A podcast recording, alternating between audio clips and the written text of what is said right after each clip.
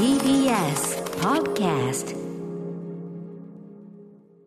はい、水曜日よろしくお願いします。はいお願いしますはい、そうなんですよね。あの、タリーライト、タリーライトが見えるうっ位置に、ね。かりしてた。なんか慣れちゃって。そうでした。んよいしょよいしょ。ちょっと動かしちゃったね、いや、でもね、あの、日比さんね、はいはいあの、この、まあ、リモート放送、私は今現在ですね、えっ、と、ライムスター所属事務所、スタープレイヤーズの会議室からリモート中継をしているわけですが、はい私今、この手元ですね、毎日こう、こう、メモをね、今日何やったみたいなね、どなたが出たみたいな、こう、メモをつけているノートがあるわけですが、えーこれをちょっと手繰りますとですね、えっ、と、4月15日に、このスタープレイヤーズからのリモート放送が、水曜日から始まってるんですよ。はあそうなんです。だからちょうどまあ2ヶ月以上経ったというね、まあ流れに、はい、なるんですけども、ええあのーがですね、はいはいまあおそらくだから来週の月曜から僕ちょっとスタジオこのまま行けばね、ちょっとわかりませんけど、ちょっと。そう、ちょっと今日また東京都がそうなん55です。まあ、人とかそれは増えるのはそりゃそうだよね。これ。れ解除ってことになってね、ええいろいろこう、交流が増えてくると、それは、あの、数増えてくるのはまあ読めることであるんで、ちょっとね、あの、なかなか、うんってなるところもありますが、差し当たって、あの、一応月曜から復帰という方向で動いておりますので、なんとなんと、だから水曜のこの水リモートもですね、まあ今日がひょっとしたら、ちょっとしばらくは最後ということになるやもしれないということですね。水曜が何気にだから、一番初めに始まった曜日なので逆に言えば一番長く、一番といったらそう1日2まあそうですね日ですけどうんうん、一番長くリモートをやってましたかそういうことら。なんですよ。ギャーギャーちょっと照れますねなんかいよいよいよこんな時が来ると思うとそうなんですよね。ねえすいません。異臭を放たない。実は異臭を放っていたということでね、気づかれないようにしたいと思います。いやいやいや生きてる証拠ですよ。生きてればね、匂いもしますよね、それはね。えーということで、ちょっとあの、電車のお知らせなんかもあるようなので、始めてみましょうかね。はい。アフター。シックス。ジャンクション。ン After Six Junction. 6月24日水曜日時刻は6時2分です。ラジオでお聞きの方も、ラジコでお聞きの方もこんばんは。TBS ラジオキーステーションにお送りするカルチャーキュレーションプログラムアフターシックスジャンクション。えーパーソナリティの私、ライムスター歌丸です。本日もというかね、今週いっぱいは所属事務所会議室からリモートスタイルでお送りさせしております。そして、はい、水曜パートナー TBS アナウンサーの日々真央子です。こちらはいつも通り第6スタジオからお送りしておりはい、ます。ここでじゃあ電車の、えー情報があるんですかね。はい、お伝えいたします。人身事故の影響で、京成上野駅と千住大橋駅の間で運転を見合わせていた京成本線は、先ほど全線で運転を再開しました。京成本線は先ほど全線で運転を再開しています。ただし、ダイヤが乱れていますので、ご利用の方はご注意ください。以上、電車の情報でした。はい、ということでございます。そんな感じでですね、まあ、あの、少しずつですね、まあ、あの、コロナ、あえーウィズコロナと言いましょうかね、はい。えーコロナと共に生きていく、こう、モードでね、少しずつ、まあ、社会を回していこうということになっている中ですね、えー私もリモート中放送が、まあ、今週いっぱいということで、あの、ムービーウォッチメンがついにですね、えー劇場公開新作、えーなりまして、一発目が、えー日比さん、待望のストーリーオブマイライフ、私の若草物語、ね、当たりましてですね。さんがどうなんておっしゃるのかとっても楽しみです。ねえそうなんです。いや、はいあの、もうね、先にいろいろ言っちゃってるのは、まあ、素晴らしかったですよ。本当に。ええ。で、今は、そのね、もちろんあの原作の元の小説をもう一回読み直したりとか、もう中学、小学以来かな。しかもあの、今回はね、その族の方の部分もあったりするんでね、はい、そっちの方読んだりとか、あと、過去のまあ映像化作品いっぱいありますんで、そちらを見比べたりなんかしてですね、でも、まあそれと比べてもやっぱり今回のはちょっとやっぱり桁違いかなというふうに思ったりしますね。ありがとうございます。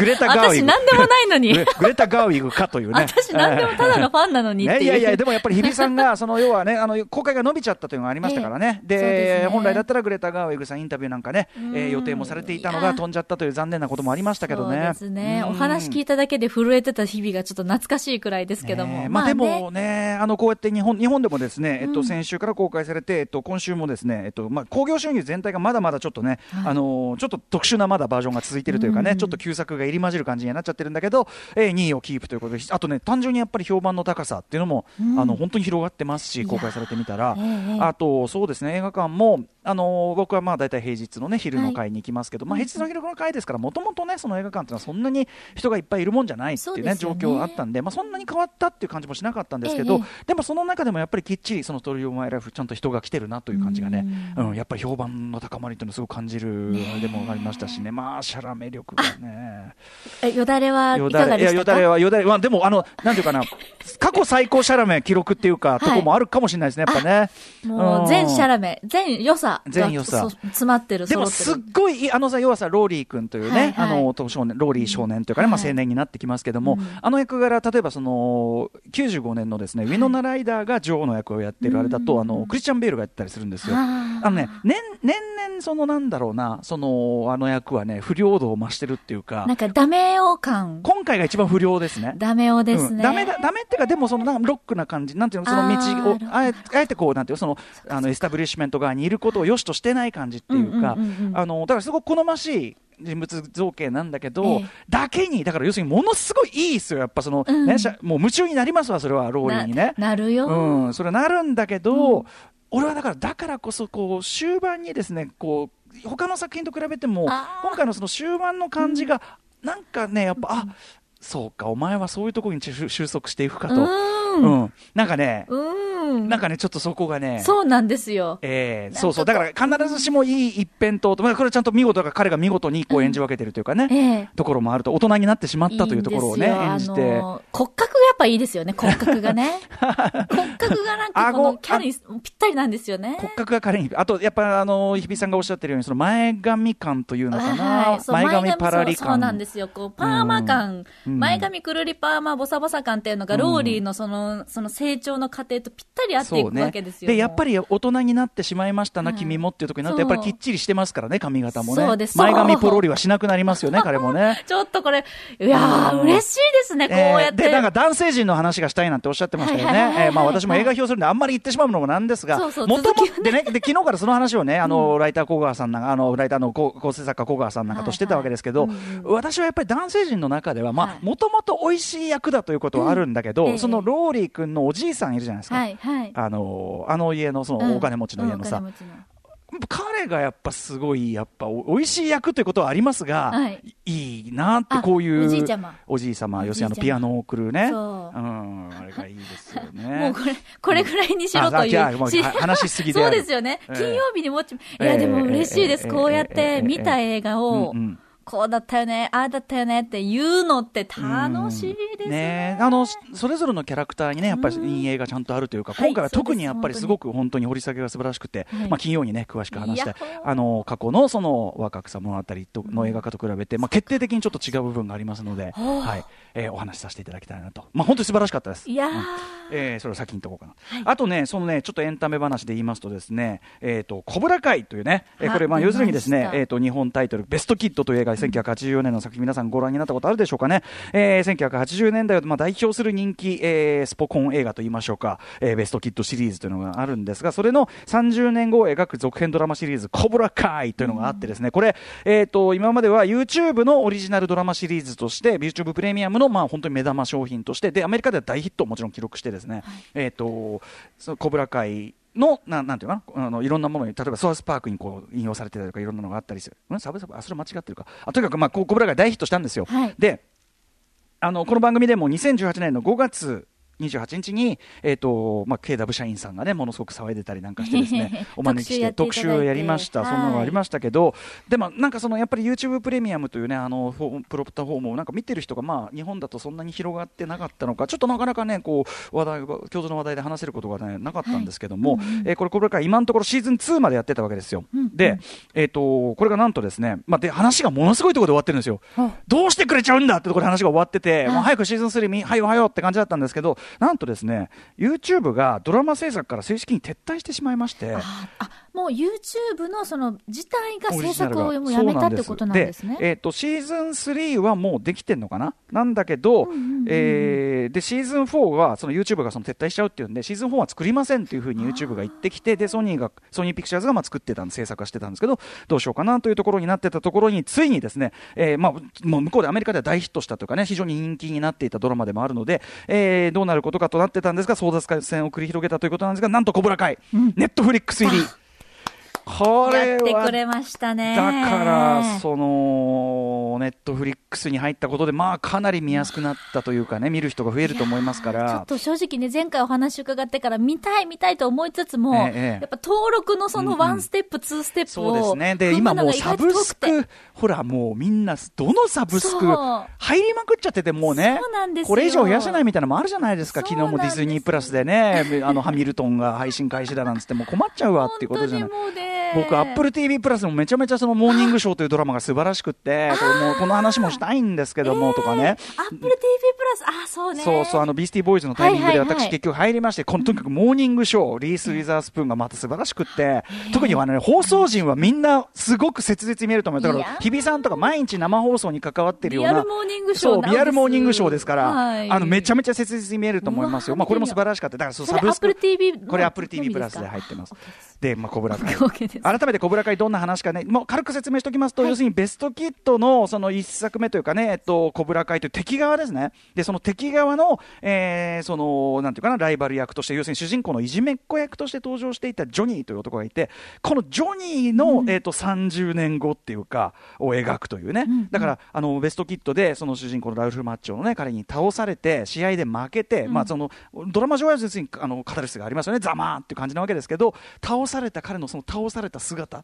30年後、もうくたびれきったおじさんとなって人生の敗残者としてですね、えー生きているそのジョニー、えーそのジョニーが、まあ、一年発起してコブラ会という自分のその道場を、えー開いてですね、そしてその、えーかつてのその向こう側、主人公だったらアルフ・マッチョ側にの、なんていうかな、その成功してるわけで、彼は商業的にも成功してるわけですけど、彼にその人生のリベンジを挑んでいくというかですね、大雑把に言えばそういう話で、だから、なんていうかな、主人公に負けた側の人生、のことを想像したことがあるかっていうかね、うん、しかもこのジョニーはジョニーでもうね、憎めないやつなんだ、こいつはこいつ、本当にやっぱ愛おしい人生なんだよな。で、というね、でね、もう話がその彼らの子供世代にも移っていってですね、めちゃめちゃ盛り上がる。アメリカで大ヒットしたというね、うん。ドラマなんですけど、まあ、全ネットフリックス移ったことで、まあ、見やすくなったということで、ぜひね、またと、またコンテンツ。えー KW 社員から繰り返し繰り返しね、ネットフリックスに移ったよというメールが来るのを無視、無視し続けて2週間。ね KW さん2週間だいぶ無視し続けて2経ちましたね週間。昨日ようやくあの返事をね、これでみんなが見れるねって言ったらね、イエス先生ね。いや、イエス先生。返事がそこ返ってきたというね。はい会いたいな。はい、それ以外の会話は、いや、あの、KW 社員、まあ、私ももちろん会いたいですけどね、ただ、えー一緒にいられるのは、まあ、30分が限界という、ね、それ以上経つと私、イラッとしだすという、1時間は無理とえー1時間経つとイラッとしだす それ以上一緒にいると喧嘩が始まるというね、そういうね。2週間友人メールは置いているとはい、友人同士でございます。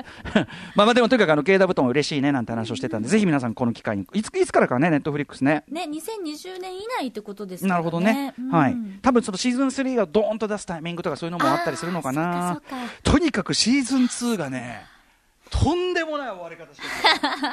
もうずっと気になってんだけど、ずっと見る術をね、逃し続けてたからな。やっとぜひぜひ。はい、この機会に日比さんにもご覧になっていただきたいなとはい思う次第でございます。見るもの増えますね。大変ですよ、モーニングショーもいいよ、えーモーニングショーも。とか、リース・ウェザースプーンの、その、このところのテレビドラマシリーズ、まあ、ビッグ・リトル・ライズなんてもね、あれも本当すごかったですし、えー今一番新しく見れる、そのアマゾンで、日本でアマゾンで見れる、えーリトル・ファイヤー・エブリフィア、リトル・ファイヤーというこれも素晴らしかったですし。いや、もう田村さんってどうやって時間を作ってるんですか？いやいやいやいや、でもね、これはねあな。のーまあまあ、じゃ若干種明かしをしますと、やっぱりね、はい。アメリカドラマみたいなやっぱ僕の奥さんすごい詳しくて、すごい見てて、で、奥さんが見てるのとかを教えてもらって、なるほど、なるほど。それでね。でまあでもこの番組がまあ始まってとかさ皆さんもねご覧になってるからっていうんで僕も前よりはやっぱり積極的に見るようになってで特にやっぱりリース・ウィザースプーン本当にあのー素晴らしい女優さんで、うん。特にテレビシリーズにこうメインフィールドを移してからさらにだ第二ブレイクというのかな。映画でもねメラニーが行くとかいろいろヒットありましたけど、あのー本当にできる人だな。だからリース・ウェザースプーン特集や誰かやってくれないかなぐらいの。うん要するにその女優としてプロデューサーとして非常に優れてるなというところとかも含め特にやっぱモーニングショーはねあの説明しておきますと朝のワイドワイド番組ね、その報道とかもするワイド番組国民的に人気があるワイド番組男女2人がホストなわけです、で女性側は、えージェニファー・アニストン元のブラッド・ピットの、ね奥さんですよジェニファー・アニスト。ン実はフレンズの姉妹役なんですよね、そのお二人ね。あそうかそうか。そういうつながりもあるか。らそれもちょっと胸熱なんです。あのジェニファー・アニストンがまた名演ですね、また彼女の代表作、新たな代表作じゃないですかね、ジェニファー・アニスト。ン。で、えー男性キャスト側がスティーブ・カレルなわけです。もうスティーブ・カレル出てくるだけでまず外しないんですけど、うん。でそのスティーブ・カレル側の男性、このキャスターに、えっとセクハラの告発があって、即番組を降ろされるというところから話が始まるんですね。まずだから最初の見せ場はその長年パートナーを務めてきたその男性キャスターが降ろされたその次の放送生放送をさあこのジェンファー・アニストンどういう挨拶で、えーね、謝罪となりなんなりというかどういう感じで乗り切るのかというもうね次から次へと生放送のお見せ場、えーそしてそのリース・ウェザースプーン演じるこの新たなキャスターがこうフックアップこれもフックアップのくだりも面白いんだけど彼女が参加してのじゃあ初日はどうなるのかそしてまたこの初日の、ね、生放送の中でこのリース・ウェザースプーン演じるこの役柄がねとんでもない爆弾発言をする。これがまた物議を醸し出す。あるいはそのセクハラを告発したその元同僚というのをこの番組内でインタビューすることになる。それをそのリース・ウェザースプーンがじゃあインタビューする、えーどういうふうになるのか。そしてそのインタビューしている最中にこう生放送中ですよ。周りがえそれえこいつこいつ何を浮き彫りにしようとしてる？ひょっとしてこの番組この曲全体を打とうとしてる？こういう展開になっていったりするちょっと、リアルにアナウンサーをやっている身としてはですね、うんうんうん一言とは思えないような。よ本当だからもう日比さんとか見たらギャーギャーギャー結構アトロクメンバー皆さん朝番組経験してますからね。そうそうそう日比さんがですねあのお酒をたしめながらこのドラマを見てギャーギャー叫ぶ姿が私が目に浮かびます 来週には見られる気がします。どかどかと床を踏み鳴らす バシ様バシ。が まあた楽しいこといっぱいありますね本当ですね。はい、えまざまな面白を発見して紹介するカルチャーキュレーションプログラムアフターシックスジャンクション今夜のメニュー紹介です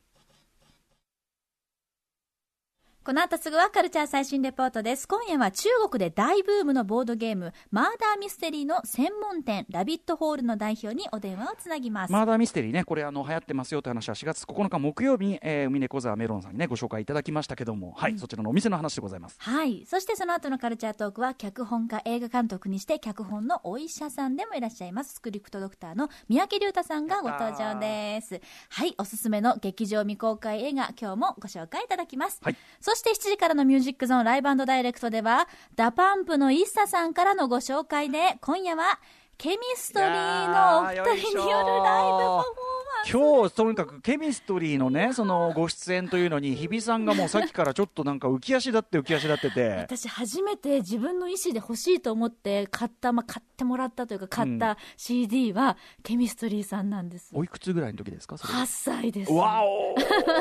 ちょっとねそんな考え19もあって年前ですもんね。ねさっきでも計算できなくても。楽しみすぎて昨日寝れなかったという日比さん昨日だって家で夜、あの、ちょっと興奮しちゃって、ええあの、家のカラオケアプリでずっとケミストリーさんの歌歌っちゃうっていう。もうわ、わさわさしちゃいました、はいちょっともう。お二人もそのあたりお伝えしてね いやーしたいと思いますはい、楽しみです。はいそして7時台の後半は新概念提唱型投稿コーナーシアター151へあなたの映画館での思い出や体験談を募集しております。そして8時台の特集コーナービヨンドザカルチャーは？歌丸よ。久々に歌丸よと特集でございます。歌丸よ。お前はまだ中国映画を知らない。中国映画を知らずして映画を評論することなかれ。進化し続ける、え中国映画特集ということで、はい。えー近年中国映画市場急成長し国内での興行収入が300億円を超える中国映画10本以上登場するなどアメリカに次ぐ世界第二の興行収入を誇ってます。何しろ市場がすごいですからね。ですよね、規模が違う。うん、そんな中国映画、ここ数年で作品のテーマが多様するかな多様化するなど、大きな変化が起きている、まあ、もちろん中国そのものがこれだけ変わってますからね、その背景にはミレニアル世代、えーこの番組でも、ね、何度も、ね、扱ってますね、ミレニアル世代、1980年代から2000年代初頭までに生まれた世代の映画監督たちの、若い映画監督たちの存在が大きく関わっているんだそうです。ということで、今夜はそんなミレニアル世代の彼らがどのように頭角を現してきたのか、今までの監督たちはどう違うのか、えー中国の中国映画の歴史をざっくり振り返りつつ、えー中国の若手監督と近年の中国映画に迫る特集です。えー案内してくれるのは中国のカルチャーに詳しいライナーライターの小山ひとみさんです。はい、番組ではメールもお待ちしております。アドレスは歌丸アットマーク tbs.co.jp 歌丸アットマーク tbs.co.jp まで、また各種 SNS もフォローお願いします。それではアフターシックスジャンクション行ってみよう行ってみよう After Six Junction.